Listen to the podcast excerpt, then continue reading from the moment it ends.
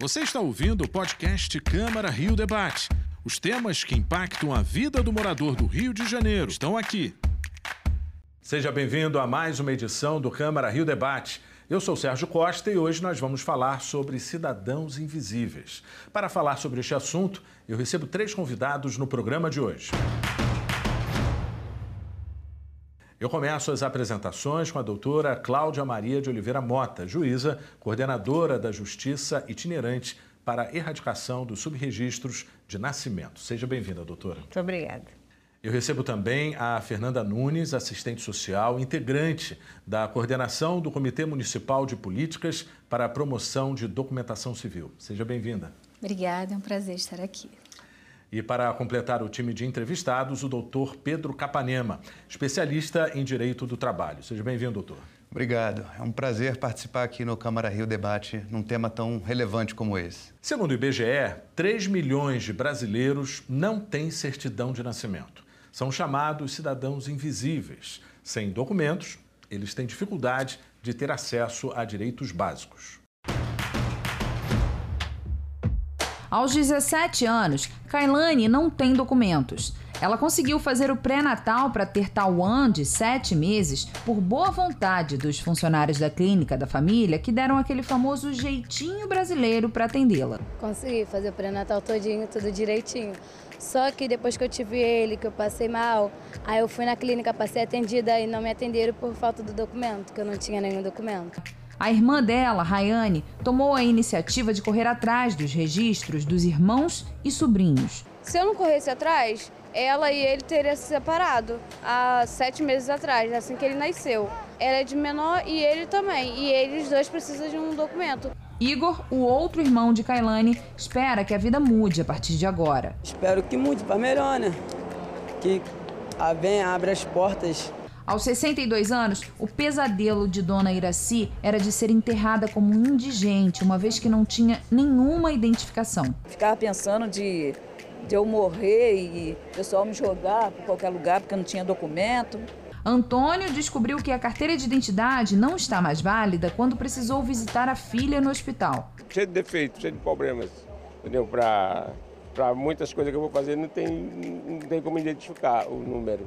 Toda sexta-feira, o ônibus da Justiça Itinerante estaciona na sede da Vara da Infância, Juventude e Idoso da capital, na Cidade Nova, e conta com voluntários para regulamentação de documentos e promover conciliações. Outro intuito da ação é modernizar a prestação de serviços dos juízes à população, afastando rituais formais ultrapassados e procurando dar mais rapidez aos processamentos. A justiça itinerante é o estilo de justiça que aproxima o judiciário ao cidadão conferindo cidadania, conferindo, na verdade, aquilo que a, a, a, sociedade mais quer, ser reconhecida, se ver né, presente, se sentir presente.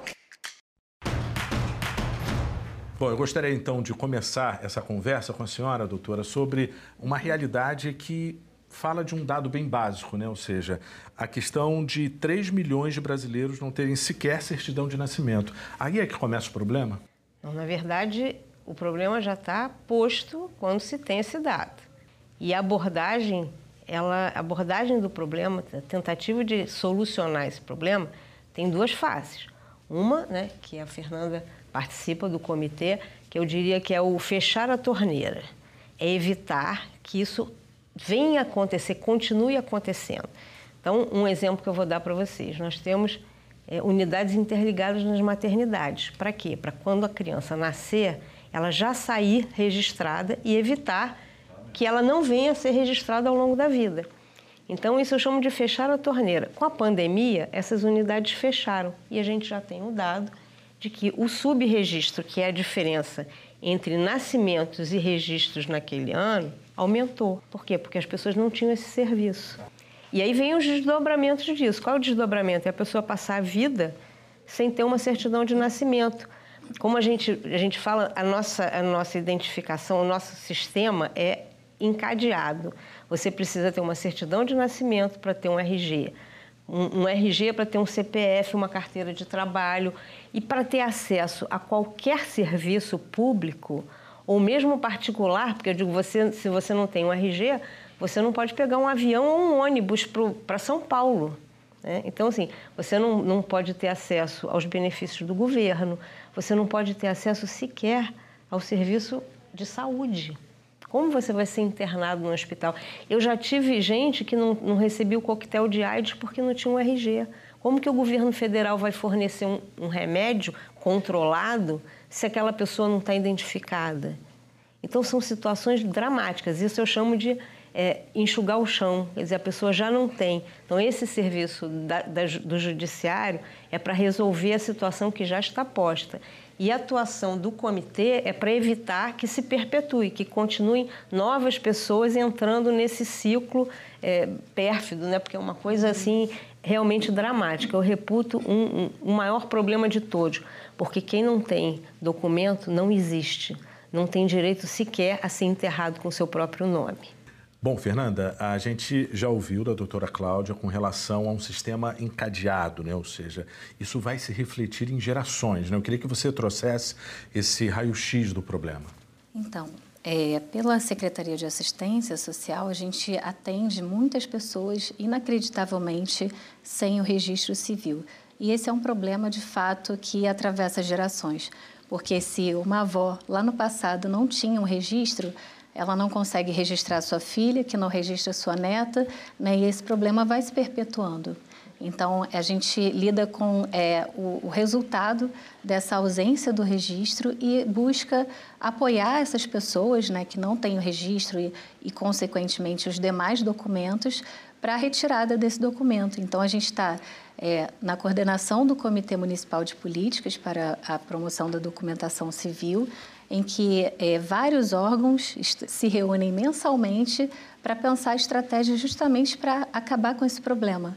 Né? Então, a Justiça Itinerante, a doutora Cláudia Mota, é uma das pessoas que está lá conosco é, e a gente vem desenvolvendo um trabalho justamente para é, melhorar a vida dessas pessoas e garantir direitos.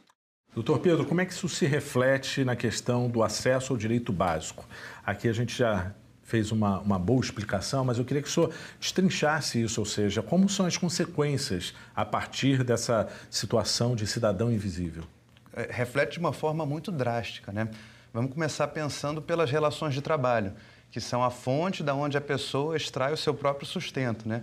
Como a doutora Cláudia já colocou, é, dali aquele déficit, aquela falta de documentação no começo, vai ocasionar uma impossibilidade de, sem certidão, de retirar a sua carteira de trabalho. Sem carteira de trabalho, a pessoa não consegue ter acesso ao emprego formal e ela acaba sendo relegada, acaba sendo abandonada ao emprego informal, ao trabalho informal, né? E esse trabalho informal, logicamente, ele não vem acompanhado de uma série de direitos é, próprios da relação de emprego, próprios da, das formas, das maneiras formais de trabalho, né? Só para dar algum exemplo, é, quem trabalha de maneira informal não tem direito a uma aposentadoria quando atinge certa idade, não tem direito a um seguro-desemprego para se manter quando está sem, está desocupado, sem uma ocupação, não tem direito é, a fundo de garantia, é, nem ao auxílio nas situações de acidente de trabalho ou de doença ocupacional. Então, realmente é uma perda muito grande para essa pessoa que fica é, em segundo plano no trabalho informal. Posso dar um gancho aqui? Pois não. Tem mais um direito aqui que é, assim, passa ao largo, né, porque é bem específico, mas nós fazemos um trabalho de documentação também nos presídios. Porque é um absurdo, mas tem gente encarcerada há 5, 10 anos que não tem registro de nascimento, não tem um RG, ele tem um RG criminal que só serve para ser preso de novo. E aí, quando chega, por exemplo, na progressão, que pode fazer, ter um trabalho extramuro, se ele não tem uma carteira de trabalho, ele precisa, para poder sair para trabalhar, ter um emprego formal. E aí ele não consegue? Ele não consegue, porque ele não tem uma certidão de nascimento, não tem um RG, não tem uma carteira de trabalho. Ele vai ficar intramuros, porque ele não vai poder ter direito a esse benefício. Então, nesses todos, eu ainda acrescento, por exemplo, a progressão do regime carcerário. É muito grave, né? Doutora, uh, ainda tem a questão das gerações, como a gente já abordou aqui, ou seja, que é um problema que se reflete do pai para o filho e para outras pessoas da mesma família, né? Uhum. Qual é a realidade que vocês têm observado? Olha, é, como eu disse, é progressão geométrica. Se a mãe não tem um documento, o pai não tem um documento, a, o pai menos, porque a mãe registra, né? Uhum. Mas o pai, como dizem, é uma hipótese, né? A mãe é uma, é uma certeza. Então, a mãe, se ela não tiver, nem o pai consegue registrar via de regra. Então, aquela criança fica sem registro. Ela não vai poder frequentar a escola. No máximo, consegue um ensino fundamental, mas o ensino médio não aceitam sem, sem. Um exemplo aqui, pandemia. Quem não tem um registro de nascimento, não tem um RG, não pode ser vacinado. E a gente viveu essa situação, né? Vive essa situação, Vive ainda, né? né? Mas assim, ainda. assim, viveu é, mais drasticamente. Não imagino como o, a, o reflexo disso, né? Não, imagina alguém não poder receber uma vacina de Covid, contra a Covid, porque não tem um documento. Mas é essa a realidade. Né? Então, é uma realidade urgente e gravíssima.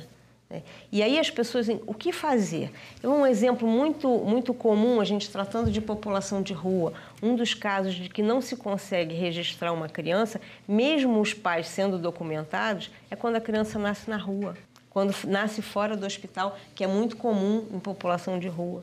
Ele não tem, chama o papel amarelo, que é ADN, a declaração do hospital de que aquela criança nasceu, que comprova que aquela criança nasceu daquela mãe. Então chega no, no cartório diz: essa criança nasceu em casa ou nasceu na rua. O cartório não registra.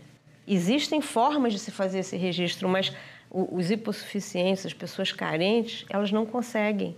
Existe uma barreira, né, uma barreira até social, de informação, que a gente tem que romper, tem que vencer.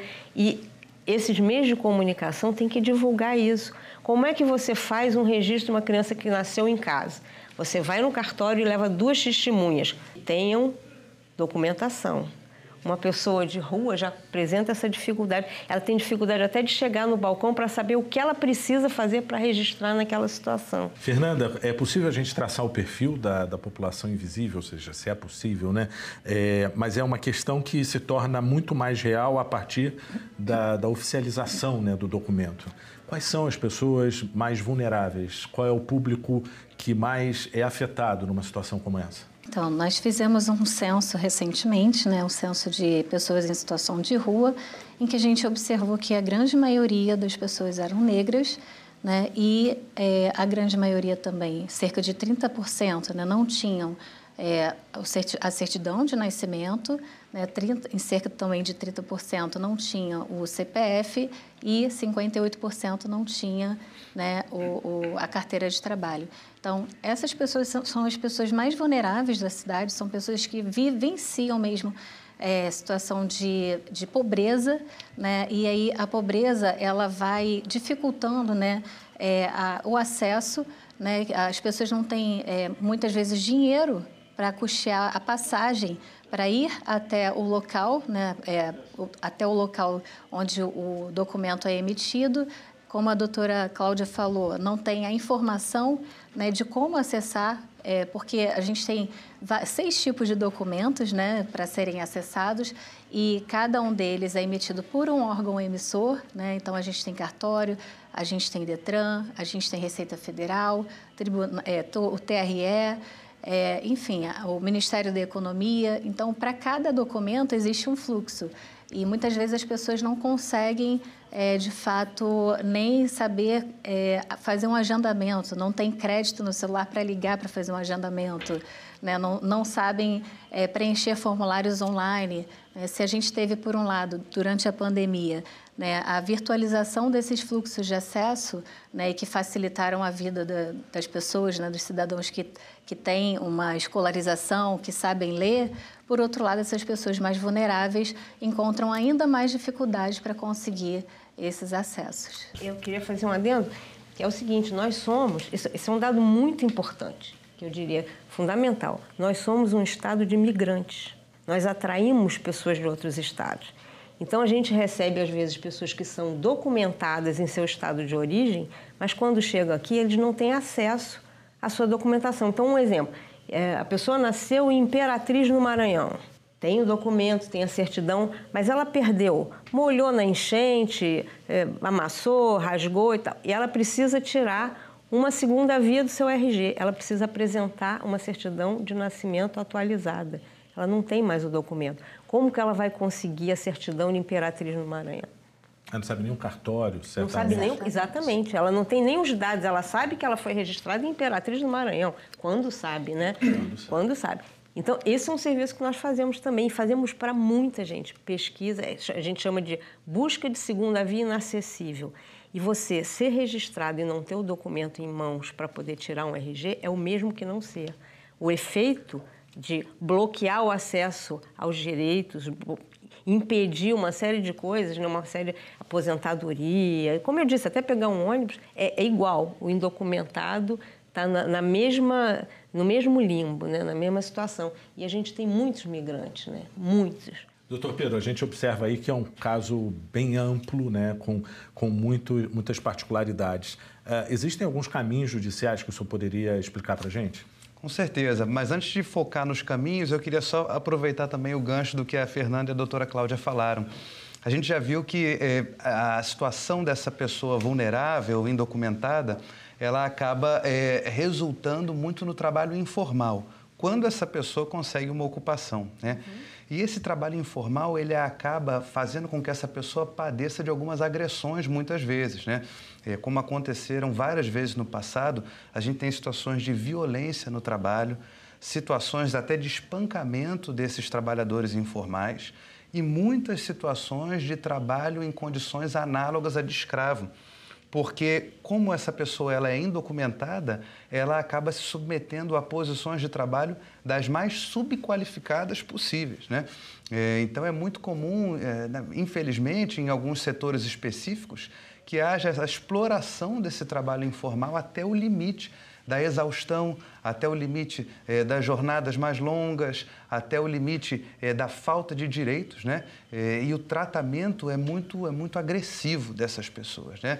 E, lamentavelmente, os caminhos que se tem dentro da justiça para conseguir mudar esse cenário, né, fora algumas, algumas campanhas, algumas ações que existem, como a doutora Cláudia poderá falar mais sobre a justiça itinerante, é, são poucos. Né? A gente luta para tentar conseguir é, conquistar essa, é, resolver essa situação, que é uma luta contra uma torneira que a gente precisa fechar e um, e um chão molhado que a gente precisa enxugar. Bom, é, doutor Pedro, no bloco anterior, o senhor já tinha começado a sua linha de pensamento, mas a gente queria ainda é, destrinchar um pouco mais com relação às consequências desse trabalho é, sem a documentação necessária. Sim.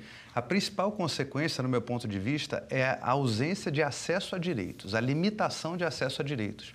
O trabalho formal, a grande vantagem que ele traz para o empregado registrado, com carteira assinada, é a sua documentação, a sua formalização e, com isso, o acesso aos direitos decorrentes da relação de trabalho. Que direitos são esses? É, o direito a uma aposentadoria, o direito ao fundo de garantia, é, o direito à licença maternidade, né? É, todos esses, uma jornada é, de trabalho limitada para que se possa ter convívio com a sua família. Né?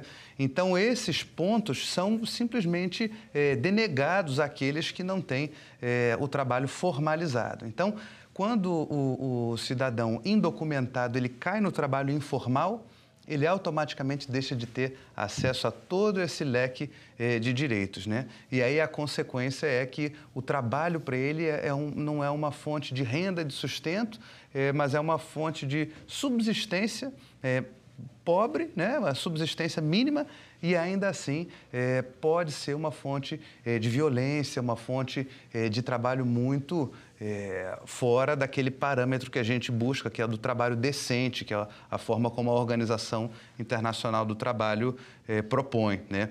Então, o Ministério Público do Trabalho, por exemplo, faz um, é, um trabalho muito importante, né?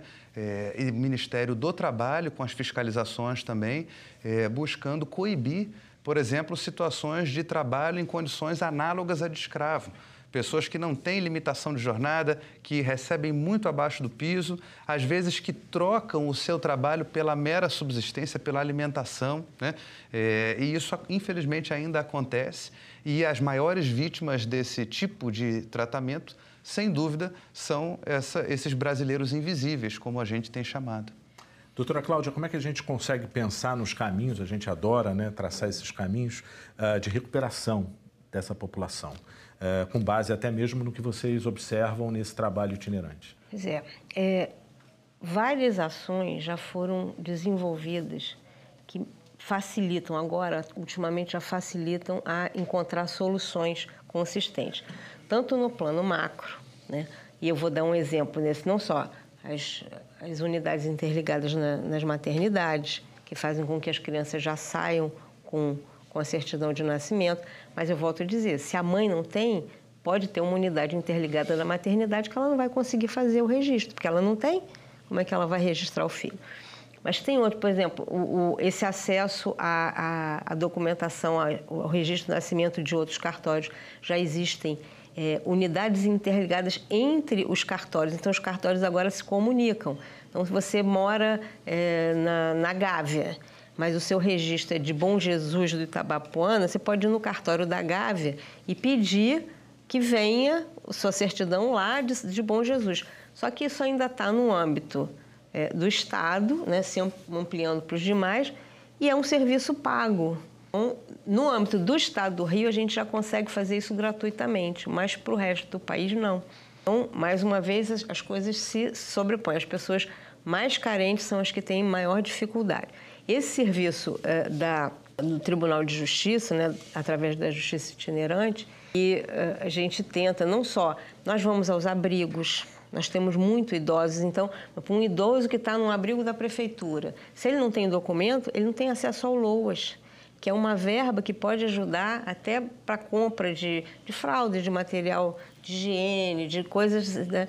Então, é, um, uma pessoa com deficiência, portadora de necessidades especiais, se ela está documentada, ela tem direito ao LOAS. Se não está, não tem. Então, nós vamos aos abrigos. Nós temos esse posto que funciona toda sexta-feira no Pátio da Justiça. E esse trabalho, assim, divulgar, né? nossa divulgação, como é que é? Boca a boca, são os meios de comunicação e os órgãos da prefeitura, os CRAs, os CREAs, os hospitais, todos mandam as pessoas quando tem, até o próprio DETRAN manda as pessoas para a gente. Então, a gente já conseguiu, assim, nós de esse serviço começou em 2014 e até, até mês retrasado nós fizemos um levantamento, nós já tínhamos atendido 30 mil pessoas. E isso é uma gota no oceano. Infelizmente, a gente consegue resolver o problema desses 30 mil, mas a quantidade de pessoas que não têm acesso e vão nascer, crescer e morrer indocumentadas, infelizmente, é muito grande. É uma bola de neve, né? Uhum. Vai só aumentando. Fernanda, eu vou te convidar para a gente analisar a nossa primeira tela. A fonte é Prefeitura do Rio, é o censo de pessoas em situação de rua em 2020. Nós temos aí então na nossa tela os dados da certidão de nascimento, pouco mais de 34%. Depois são as pessoas que não possuem CPF.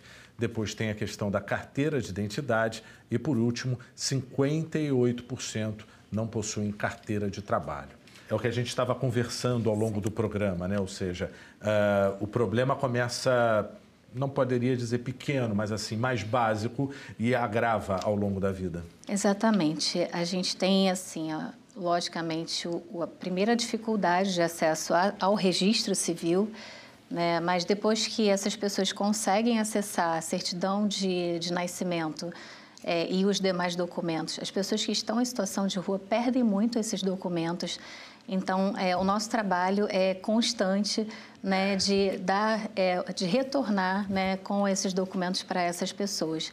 Né? E como existe essa sequência né, para retirada desses documentos, a gente chama, é, chama uh, dá um, um, termo, né, chama de cadeia documental, porque é uma cadeia mesmo que encadeia né, e liga cada documento então, para chegar ali na, na, carteira de trabalho, né, por que mais pessoas não, não têm né, a carteira de trabalho? Outro, né? Porque não conseguiram né, tirar os documentos anteriores. Uhum. Né. Então, é, a política de assistência, ela prevê, ela tem como missão também é, garantir esses acessos à documentação civil.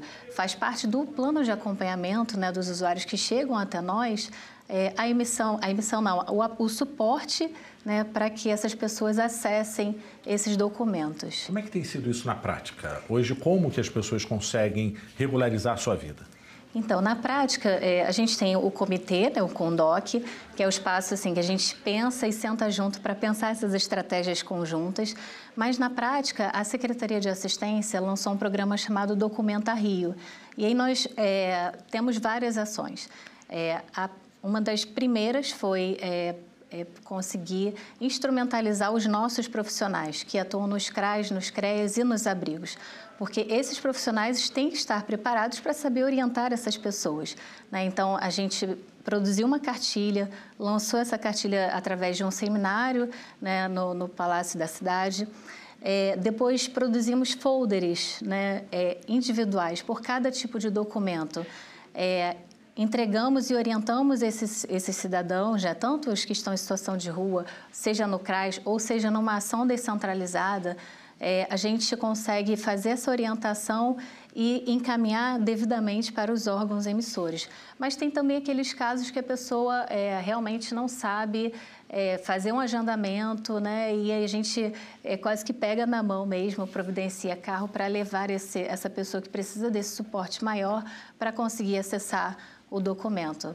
Né? A gente recentemente fez um, uma ação no Rio Acolhedor, que é um dos maiores abrigos da, da América Latina, em parceria com a ARPEM, Associação de Registradores de Pessoas Naturais, é, em que o cartório de Santa Cruz esteve lá dentro com a gente, é, atendendo as pessoas que não tinham a certidão de nascimento. E aí é, a gente teve mais de 70 pessoas né, em situação de rua e que estão acolhidas é, com a, é, o cartório está providenciando a emissão dessas certidões. E também fizemos parceria com o Detran, é, com agendamento e um dia específico em que levamos também as pessoas para um posto mais próximo do Detran para a emissão da carteira de identidade. É, entre outras estratégias, uma pioneira é, com a Receita Federal, em que a gente é, tem a presença virtual da Receita Federal nas nossas ações, atendendo as pessoas que precisam dos serviços do CPF é, e sendo emitido o CPF ali na hora para os cidadãos. Bom, doutora Cláudia, vamos então analisar a segunda tela. Nós temos aí um perfil das pessoas recenseadas, pouco mais de 76% são negros, uh, têm entre 18 e 49 anos e o ensino incompleto fundamental, com 63%. Bom, isso a Fernanda já tinha falado um pouco para a gente, mas a gente queria sua análise com relação a esses dados. Olha, uma coisa que a gente sabe, tem certeza, que esse problema ele é mais grave na população mais carente. Então, esse perfil, ele retrata, ele espelha o perfil da nossa população mais carente. É uma consequência lógica, né? E o que, que deve ser ressaltado? Que a documentação, o direito à documentação básica é um direito, é considerado um direito humano.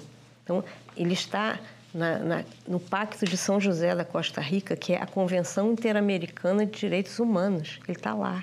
Não é à toa que ele está lá. Ele está lá porque isso é o começo de tudo.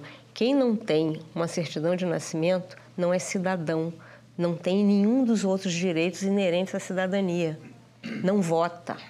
Tem um benefício do governo, não tem nada. Vou contar uma historinha assim, bem rápida, porque é bem emblemática. Né? Uma pessoa nos procurou, ela tinha 40, tem hoje 46 anos, quatro filhos, e ela não tinha registro de nascimento. Então ela contou a história. Quando eu nasci, minha mãe deixou com a minha avó e sumiu no mundo. E, eu, e ela não tinha feito o meu registro. Então eu cresci e não fui à escola, mas eu vi que ela sabia escrever. Eu falei, mas você sabe escrever? Ah, porque a minha avó criava a minha prima, que era menorzinha e tinha certidão de nascimento. Então eu levava ela para a escola e eu ficava assistindo a aula da janela. E eu aprendi a ler e escrever assim. Aí continuou. Quando eu tinha 20 anos, eu fui para o Fórum de São Gonçalo tentar obter o meu registro e não consegui. Levei 10 anos, eu ia, voltava, ia, voltava, só tinha o dinheiro da passagem, você não podia comer, senão não conseguia voltar, e não consegui. E tive quatro filhos, não pude registrar meus filhos, eu não tinha certidão de nascimento, e o pai deles que tem não podia porque saía o papel da maternidade no meu nome. Também não registrou os filhos. Nunca tive uma carteira de trabalho, sempre trabalhei, trabalhava em trailer, trabalhava como, como empregada doméstica. Nunca tive direito a férias, a décimo terceiro, trabalho escravo. Quando ela falou trabalho escravo, ela mesma parou e falou assim, não estou reclamando da minha patroa. Minha patroa é ótima. Ela não assinava minha carteira porque eu não tinha carteira. Eu não podia, né? Eu não podia porque eu não tinha documentação, não podia tirar uma carteira. Então, inclusive, ela era tão boa que quando a minha filha morreu, ela tinha uma filha que morreu quando, quando a menina tinha cinco anos. Quando a minha filha morreu, ela foi comigo no cartório e registrou a minha filha como filha dela para não ser enterrada como indigente.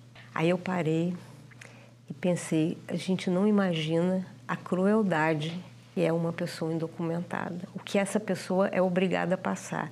E aos 46 anos ela recebeu a certidão de nascimento naquele dia, porque a gente tem um posto do cartório, a gente dá a sentença, faz a certidão e entrega, e os quatro filhos estavam esperando, eu fiz a dela e fiz a dos quatro.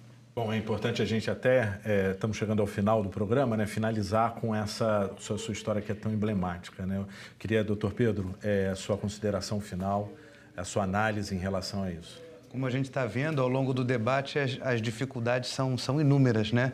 E as consequências também, porque a origem do problema é a ausência da certidão de nascimento, que aí vai se transformando. Chega a um outro extremo. É, vai se transformando num problema onde a pessoa sequer tem o direito de ser enterrada de uma forma digna quando chega ao final da sua vida. Então, é, do ponto de vista das relações de trabalho, as dificuldades, como eu já disse, são, são muitas, né? Muitas iniciativas já é, vimos no passado para tentar é, melhorar um pouco isso, projetos de lei que estabeleciam cotas para pessoas de vulnerabilidade nas empresas, em situações de rua, né?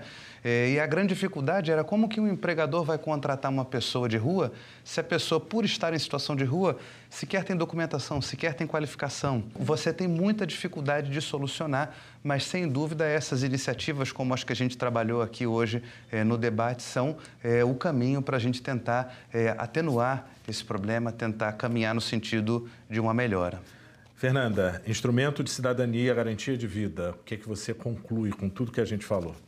Olha, de que a gente tem um trabalho muito árduo pela frente ainda, né? de que muitas ações já estão sendo desenvolvidas, é, mas que a gente ainda precisa avançar bastante né, nessa área. É, a gente não pode normalizar pessoas não terem registro civil. Né? São pessoas, são seres humanos. É, direito, é um direito humano, é uma meta da, da ODS, né? da, é, o Objetivo de Desenvolvimento Sustentável da ONU é uma premissa também da política de assistência. É, então, a gente já vem fazendo um trabalho né, e é muito gratificante quando a gente é, consegue garantir um acesso é, e, e, ver de fato a pessoa acessando um direito. Né? Eu também quero contar um caso né, de um senhor que foi é, atendido pela nossa cozinha comunitária, estava em situação de insegurança alimentar é, e passou a ser atendido pelo CRAS. Viu-se que ele também não tinha nenhum documento, né? com o apoio do CRAS ele conseguiu acessar os documentos, conseguiu acessar o Auxílio Brasil e é, só que no, no, no, mês que ele recebeu né, o Auxílio Brasil, ele faleceu. Então, é como esse caso, né? A gente é, fica muito triste por um lado, né? Porque ele passou um, um grande parte da vida dele sem documento, mas pelo menos no final da vida ele foi sepultado com o um nome. Então, né, é, que a gente não chegue tão tarde, né, assim, para dar essa, essa dignidade para os cidadãos na hora da morte, mas que a gente consiga realmente efetivar esses direitos em vida. Doutora Cláudia, é a conquista da dignidade, né? Ou seja, eu queria que a senhora concluísse então o nosso programa. Eu vou concluir de uma maneira muito objetiva, porque eu sou assim e o trabalho que eu faço exige isso. Se você conhece alguém nessa situação, se você está eh, é, ouvindo esse programa, está nessa situação ou conhece alguém assim, procure o CRAS. Encaminhe quem precisa para o CRAS ou para o CREAS, porque eles vão saber o caminho de solucionar.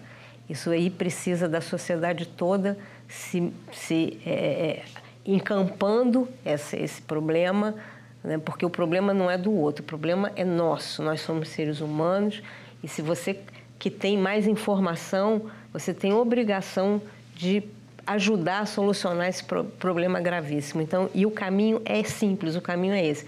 Procure os serviços da prefeitura, procure o CRAS, procure o CREAS, que eles vão saber encaminhar para quem pode solucionar isso. Às vezes a solução é muito simples, né? Às vezes é mais complexa, mas ela existe. Perfeito.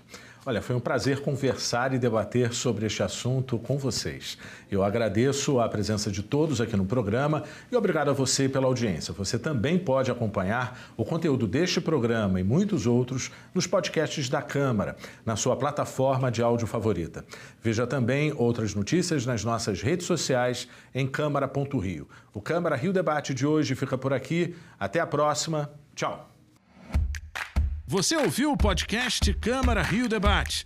Acompanhe as notícias sobre a Câmara do Rio em nosso site câmara.rio e nas nossas redes sociais, arroba Câmara Rio.